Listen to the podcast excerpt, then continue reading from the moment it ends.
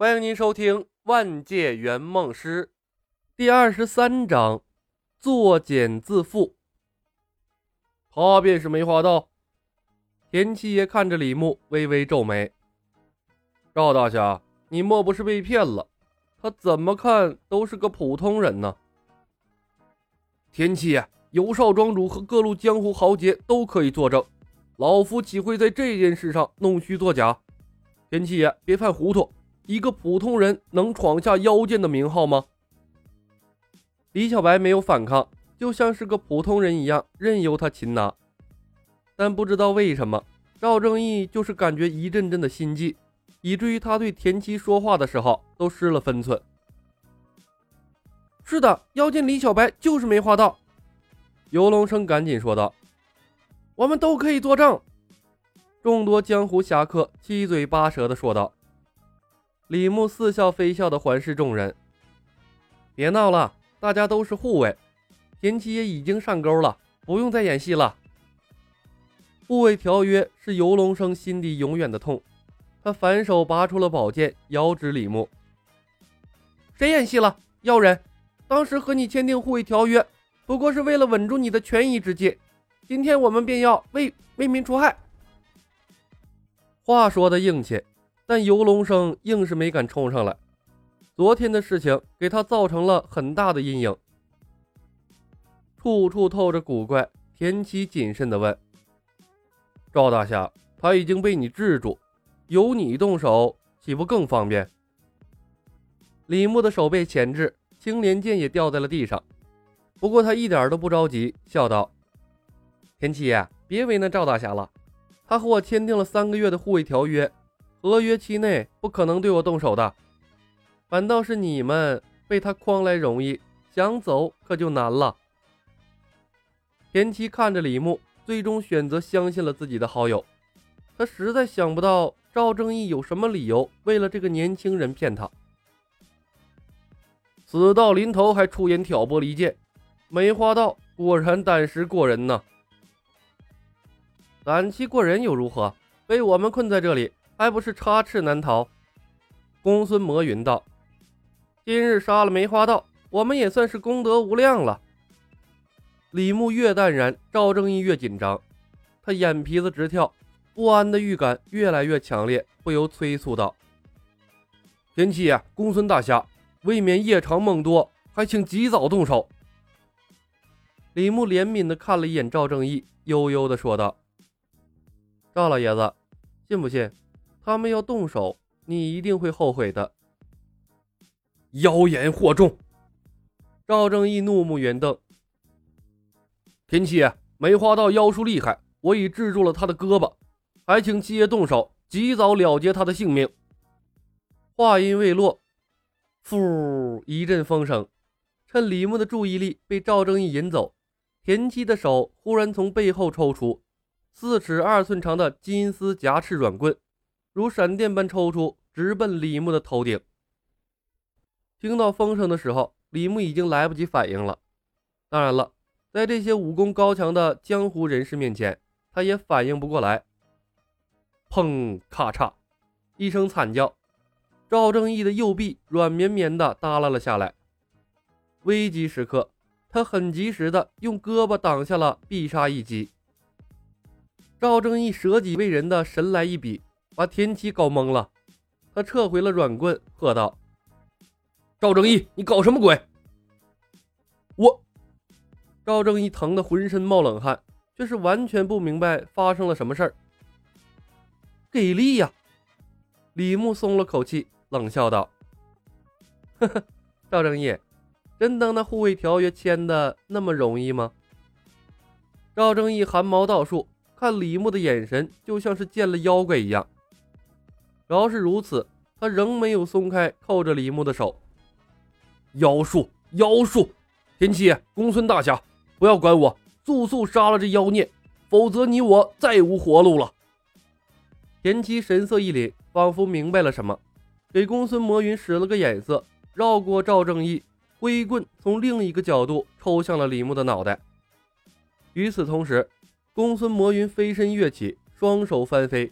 直奔李牧心口要害而来，砰！噗，李牧仍旧没动，赵正义却如同鬼魅一般，先是转身用后背替李牧挡住了公孙魔云的铁掌，又伸出完好的左臂挡住了田七的铁棍，一边挡一边惨叫。有了上次的经验，田七终于见识到了李牧的诡异，但这一次他没有停手，铁棍换了个角度，又甩向李牧的后腰。公孙魔云皱眉。挥拳击打李牧的太阳穴，两人配合十分默契。砰砰！赵正义脸上挂着骇然的表情，犹如一个旋转的陀螺，踢左腿挡向了田七的铁棍，然后一抬头，硬生生的用鼻子迎向了公孙魔云的拳头。所幸公孙魔云及时收手，才免了赵正义的破相之危。田七和公孙魔云再变招。赵正义嗷嗷惨叫，一挡再挡，奋不顾身，宛如拼命三郎一般，根本不在乎挡招的是不是身体的要害。要不是田七和公孙魔云收招及时，他至少死了得有七八次了。整场打斗看上去就像是一场闹剧，田七三人刀光剑影，忙得不亦乐乎。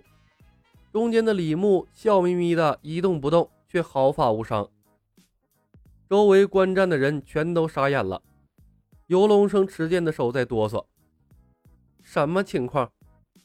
发生在他眼前的一幕，比昨天的空手接白刃还诡异。设计对付李小白的是赵正义，但拼了命保护李小白的也是他，这不符合常理呀！接受雇佣期间，不得有任何伤害雇主的行为和言辞，必须忠诚的。执行雇主交给你们的每一项任务，雇主遇到危险的时候，你们将时刻准备着为雇主挡刀，哪怕付出生命的代价也在所不惜。刀光剑影之中，李牧戏谑的声音缓缓响起，解答了众人的疑惑，也让所有人毛骨悚然。游龙生脸色煞白，歇斯底里的吼道：“我不信！”你可以不信，但你的身体会比你的思想更忠诚。李牧耸耸肩，向游龙生投过去一个鼓励的眼神。剑在你手里，我人在这里，你可以向我出剑试试。魔鬼，你是魔鬼！游龙生哆哆嗦嗦的叫道。他举起剑来，又放下，如是几次，硬是没敢向李牧出手。汤臣义等江湖人士亦如是，有几个胆小的，手一软，兵器都掉到了地上。赵正义的例子就在眼前，他们的胆子都吓破了。谁知道出手之后，那剑会不会砍自己脖子上？李牧摇摇头，叹道：“三个月而已，忍一忍，很快就过去了。我又不会真的把你们怎么样，你们这是这是何必呀？”李牧的声音不大，但却清晰的传到了每一个人的耳朵里，包括赵正义和田七两人。赵正义险些被吓得灵魂出窍，哪儿还敢继续硬挺，连忙吼道：“田七爷，他有妖术，快住手！再下去，我先被打死了。”田七和公孙魔云脸色难看，他们对视了一眼，却没有停手，反而加紧了攻势。他们今天把李小白得罪的狠了，李小白又如此的妖异，若不除掉他，倒霉的还是他们。他们可不想沦落到赵正义的地步，那还是人吗？分明就是提线木偶。田七和公孙魔云豁了出去，棍来拳往，不再避讳赵正义。很快，赵正义身上就重重的挨了几下。赵正义气急败坏。还来！你们两个混蛋，找死！我放开他胳膊了。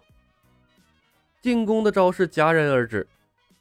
田七和公孙魔云同时想起了关于李牧的描述。来之前，他们本不信的，但现在他们不敢不信。两人对视了一眼，毫不犹豫地丢下了赵正义，闪身没入了黑暗之中，眨眼的功夫消失不见了。两人不愧是老江湖。跑得十分果断，赵正义软软的瘫在了地上，遍体鳞伤，呼哧呼哧的直喘粗气。何必呢？李牧怜悯的看了眼赵正义，弯腰从地上捡起了青莲剑，然后看向了田七两人离开的方向。那里一片漆黑，什么都看不到。不过他仍缓缓举起了青莲剑，轻声说道：“既然来了，就留下吧。”挥剑下劈，片刻，伴随着两声怪异的惊叫声，田七两人倒飞而回，单膝跪地。夹住了李牧的剑锋，百分百被空手接白刃，连吸进黑洞里的人都能拽回来，更别提没跑出多远的田七两人了。本集已经播讲完毕，感谢您的收听。